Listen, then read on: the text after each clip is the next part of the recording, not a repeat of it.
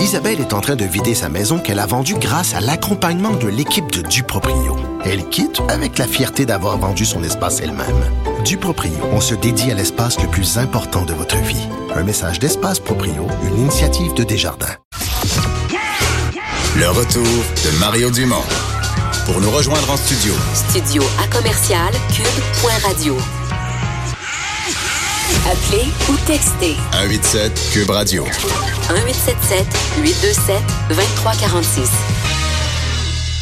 Vincent euh, nous racontait tout à l'heure euh, les, les misères de la rentrée scolaire. Les, les- bon, il y en a chaque rentrée, il y a des petites histoires comme ça. Là. Oui, mais euh, enfin, c'est ça, tout le temps, des fois, c'est un peu compliqué. euh, Mais entre autres, une question qui semble être dure à régler, c'est le pénurie de- de- de- D'enseignants. d'enseignants. Jumelé à cette histoire aujourd'hui là, d'une dame qui, 36 heures avant la rentrée, apprend qu'un de ses enfants n'aura pas de place dans son école.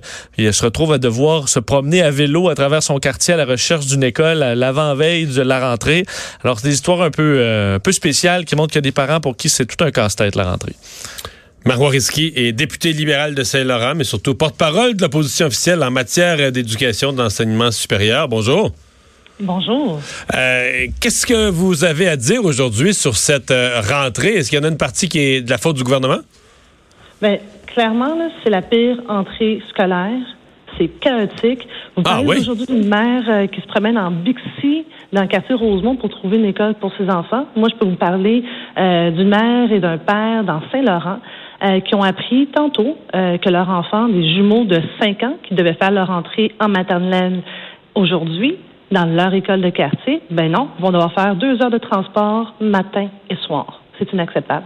Et ça, je vais vous le dire, ça fait des mois qu'on répète que la seule priorité qu'on devrait avoir, c'est de trouver des enseignants. Et je vais vous dire, j'ai parlé avec les présidents des différentes commissions scolaires sur l'île de Montréal. Ils ont, sont allés faire une mission en Europe pour trouver des professeurs en Belgique et en France. J'invite le ministre de l'Éducation d'arrêter de faire des voyages à Toronto et à New York et de commencer à aller en France en mission avec euh, nos commissions scolaires pour trouver d'autres enseignants. Il nous en manque. Je vous rappelle qu'en septembre dernier, dans le journal de Montréal, on pouvait lire M. Maltais, qui était professeur à l'Université du Québec à Rimouski, qui disait que dans les cinq prochaines années, la priorité devait être de trouver des enseignants parce qu'il Hmm. en manquait 3 000 dans le réseau d'enseignants. Aujourd'hui, ce même M. Maltais était engagé au cabinet du ministre de l'Éducation. Ça serait grave qu'il commence à écouter son personnel, M. Le. Legault et M. Roberge. Ouais. Mais euh, eux disent la pénurie d'enseignants, c'est parce que l'ancien gouvernement en a pas formé euh, quand c'est le temps ou a pas mis la priorité sur le recrutement des facultés universitaires quand c'était le temps. Donc, ça se réglera pas. en- même si on rentrait plus cette année des facultés universitaires, ça va prendre cinq ans avant qu'ils puissent enseigner. Ben écoutez, si on écoute M. Roberge avec ses maternelles 4 ans, toutes les prochaines cohortes, sans exception, il faudrait toutes les prendre au complet, puis ils vont juste enseigner en maternelle 4 ans. Clairement, ça fait des mois qu'ils ne nous écoutent pas, tous les partis d'opposition, quand on lui dit que son projet de maternelle 4 ans, pardon, son obsession des maternelles 4 ans, fait en sorte qu'on n'a pas mis assez de temps et d'énergie pour être confronté à la réalité québécoise, c'est-à-dire qu'il nous manque des enseignants. On lui demande d'arrêter de prendre congé de la réalité et qu'il revienne pour parler des vraies affaires, de la pénurie de locaux et d'enseignants. Parce qu'avec la pression des maternelles 4 ans, on est en train de faire des classes à 1 million de dollars pour 6 élèves, alors que présentement, à Montréal, à Laval, Montérégie, il y a plusieurs écoles qui n'ont pas de place et surtout n'ont pas d'enseignants. Euh, le cas, euh, par exemple, on en a parlé tout à l'heure, de ces parents avertis à, à 36 heures de la rentrée que finalement ils ont ils ont pas de place ou il n'y a pas de place pour leur enfant. Est-ce que c'est pas euh, c'est-tu de la faute du ministre? Est-ce-tu l'incompétence des commissions scolaires? Euh, euh, l'indifférence des commissions scolaires? Euh, c'est pas pas l'impression que c'est symptomatique de quelque chose de plus large dans, dans le secteur public, puis entre autres dans la façon dont les commissions scolaires abordent les parents? Écoutez, dans les derniers mois, j'ai entendu le gouvernement Legault dire que la priorité, c'était l'éducation. Qu'est-ce qu'ils ont fait en éducation?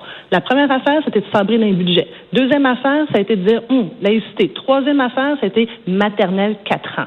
Et par la suite, non, non, non, ils nous annoncent priorité, abolition des structures avec les commissions scolaires. Grosso modo, la priorité, c'était de faire des chicanes avec le réseau et non pas de travailler avec le réseau. Toutes les commissions scolaires en ce moment travaillent d'arrache-pied pour trouver non seulement des locaux, mais des enseignants. Ah oui? La seule personne Ben moi, je peux vous parler, moi, je peux vous parler d'enseignants, là. Je peux vous parler de, de gens qui auraient été prêts à être enseignants, sont allés frapper aux portes des commissions scolaires, puis euh, ils vont dire, on va laisser faire. Je vais vous donner un exemple très concret. À Saint-Laurent, j'ai la commission scolaire Marguerite Bourgeois. Tellement qu'ils sont accommodants. Maintenant, ils disent aux, gradués, vous pouvez choisir l'école où vous voulez enseigner. On n'impose plus. Donnez-nous trois choix, puis on va vous promettre un poste dans une de ces trois écoles-là. Je peux vous parler des commissions scolaires de toute l'île de Montréal qui ont pris l'avion, qui sont allés en France et en Belgique faire du recrutement. Je peux vous parler de la commission scolaire Marguerite Bourgeois qui s'est assise avec le cabinet du ministre au mois d'avril dernier avec un plan pour faire de la formation à distance. Et la question qui leur a été euh, posée par le cabinet du ministre, elle dit, ouais, mais votre solution, est-ce qu'on peut l'appliquer pour tout le Québec? Puis on dit, ben, nous, c'est un projet pilote pour faire avec, avec pardon, le, réseau TELUC une formation à distance pour ceux qui sont déjà sur le marché de l'emploi et qui désirent euh, faire une équivalence pour avoir accès à un brevet d'enseignant. C'est ça notre projet pilote. Ah, mais ça, on peut pas l'appliquer pour l'ensemble du Québec, donc c'est pas bon. Alors, on a même refusé une des solutions qui était déposée par une commission scolaire, Marguerite Bourgeois, en collaboration avec la TELUC.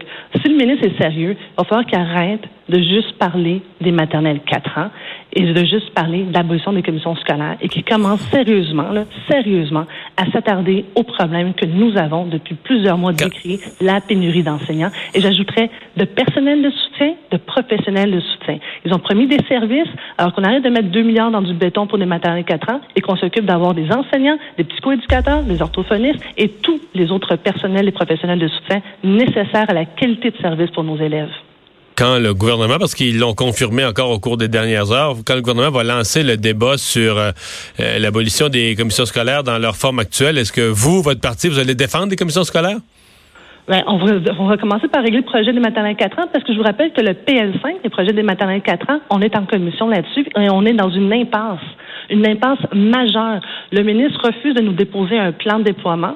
Le, le ministre n'a pas quantifié, il connaît aucun chiffre sur où est-ce qu'on va mettre les élèves.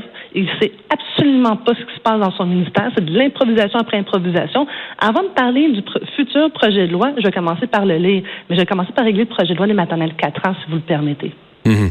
Euh, sur ce dossier des maternelles 4 ans, euh, c'est quand même. Euh, les gens se questionnent en général. Je pense qu'il y a des gens qui, qui, qui entendent vos arguments, qui disent est-ce que c'est la priorité, est-ce que ça ne l'est pas? Mais vous n'avez pas l'impression qu'il y a un niveau d'agressivité? J'oserais dire qu'on n'a à peu près jamais vu ça dans l'histoire du Québec ou à peu près que lors du déploiement d'un nouveau, service, public. Pas, pas un gouvernement qui ferme des hôpitaux ou un gouvernement qui, qui démolit des services publics, mais un gouvernement qui offre un nouveau service public qui est même pas obligatoire en passant, qui est juste disponible pour ceux qui le veulent que l'opposition ait une telle agressivité, que l'opposition ait un tel déchaînement à dire non, non, non, on veut pas ce nouveau service public-là. Vous n'avez pas l'impression que pour le public, il y a quelque chose de, démesuré, qu'il y, a, quelque chose dans le ton qui, apparaît plutôt bizarre? Mais, M. Dumont, vous parlez de qui n'est pas obligatoire, mais en quelque part, ce n'est pas un peu obligatoire pour les parents qui, eux, attendent une place en CPE. Il y a environ 42 000 qui attendent une place en CPE et qu'on dit non, non, non, écoutez, on va d'abord faire les maternelles 4 ans, parce que vous aurez le choix. Mais pour avoir le choix, il faut véritablement avoir les deux options sur la table. Mais là, les CPE ont peur de manquer de clientèle. Vous me dites qu'il y a des listes d'attente en CPE, puis les gens des CPE s'arrachent les cheveux, ils ont peur de manquer de clientèle parce que trop de jeunes vont aller dans les maternelles 4 ans. Les CPE ont peur d'avoir deux affaires. Pas les budgets nécessaires, parce qu'on met tellement d'argent dans les maternelles 4 ans qu'on n'aura peut-être pas assez d'argent pour faire les 42 000 places nécessaires aux besoins actuels. Mais là, dans les deux dernières décennies, on a tout mis dans les CPE. On a mis des fortunes, de l'argent qu'on avait, qu'on n'avait pas, on a emprunté, on a mis de l'argent dans les CPE, on a tout mis. Mais il manque encore 42 000 Mais c'est pas encore assez, La chose suivante, c'est que maternelle 4 ans, ça commence à 4 ans. Hein, alors que les parents, eux, après un congé parental, après un an, ils veulent une place mhm. immédiate pour pouvoir retourner et vaquer à leurs occupations. Vous le savez, ça, c'est la priorité des parents. Et tous les sondages l'ont démontré, autour de 62 c'est ça leur véritable besoin. Et d'autre part, on est pour les maternelles 4 ans, mais avec un plan. On peut pas improviser à chaque fois. Puis je vous dis, la semaine passée, qu'est-ce qui m'a vraiment fait halluciner, c'est quand le ministre a dit, ben, écoutez, désormais, ça va venir du cabinet du ministre. Le ministère de l'Éducation va décider c'est quoi les besoins locaux. On va partir du gouvernement ici, là, le Québec. Aussi à Québec, les fonctionnaires vont décider qu'est-ce c'est quoi les besoins à Bécomo, c'est quoi les besoins à Sherbrooke, c'est quoi les besoins à Laval. Écoutez, dans les zones euh, inondables, ils l'ont fait, l'exercice. C'est Québec qui a décidé c'était quoi les cartes qui vont avoir lieu.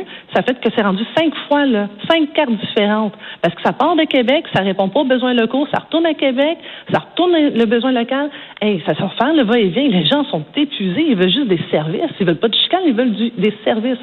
Mmh.